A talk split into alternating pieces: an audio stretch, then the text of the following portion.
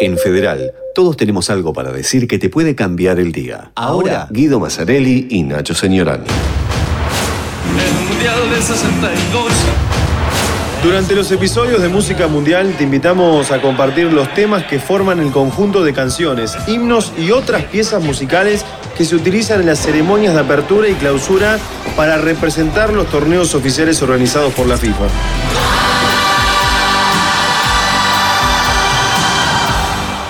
Este es un nuevo episodio de Música de Mundiales. En el episodio 6 te contamos las curiosidades del torneo de la FIFA disputado en España en 1982.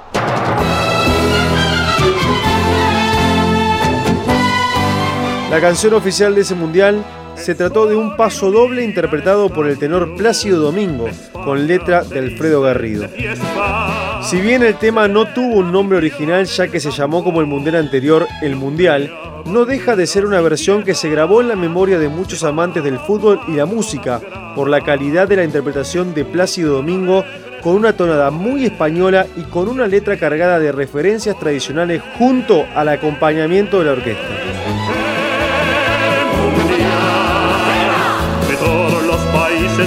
A jugar. La mascota fue Naranjito, una naranja antropomórfica que vestía los colores de la selección española con una pelota de fútbol bajo el brazo. Su elección fue para representar el distanciamiento con los estereotipos comúnmente asociados a España.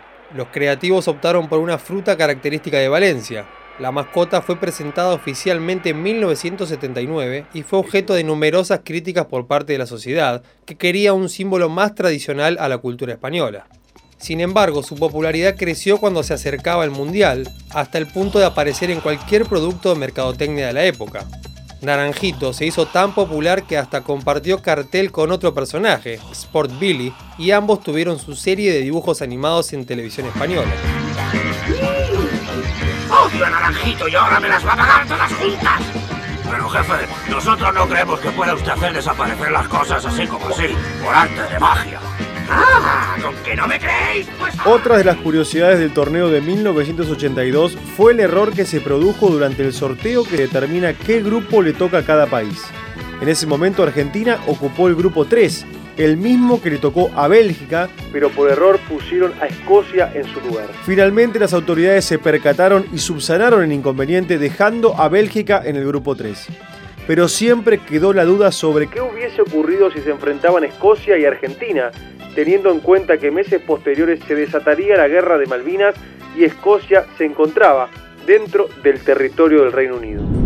La FIFA aprobó la participación de 24 selecciones, reformó la segunda fase, recuperó las semifinales e introdujo por primera vez las tandas en penales. En este torneo participaron selecciones exóticas como Irlanda del Norte, Camerún, Argelia, Honduras, Dubái y Nueva Zelanda, que debutaban en un campeonato mundial. Otra de las curiosidades fue que se produjo la mayor goleada en la historia. Hungría venció 10 a 1 a El Salvador.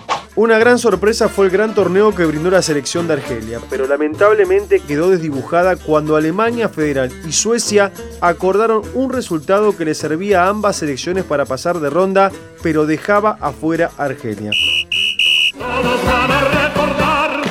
Este suceso obligó a la FIFA a que a partir del próximo Mundial y para evitar que vuelva a ocurrir una cosa de esas características, todos los partidos de la última fecha de la fase de grupos deberían disputarse el mismo día y a la misma hora. los grandes del balón se tienen que enfrentar. En este mundial debutó Diego Armando Maradona, sin embargo no fue de la mejor manera ya que Argentina quedó eliminada por Brasil tras perder por 3 a 0. Además, el astro fue expulsado de la cancha tras haberle pegado una dura patada al jugador Joao Batista.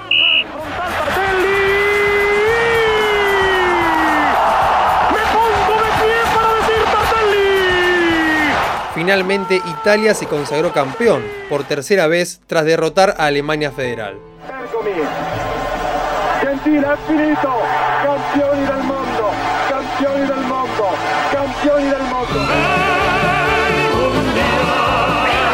El arquero italiano Dino Sof, con 40 años, se consagró como el jugador más veterano en ganar una Copa Mundial. Acompáñanos en los siguientes episodios para conocer más sobre la música mundial. Seguí los podcasts de Federal en fmfederal.com para cambiar tu día todos los días.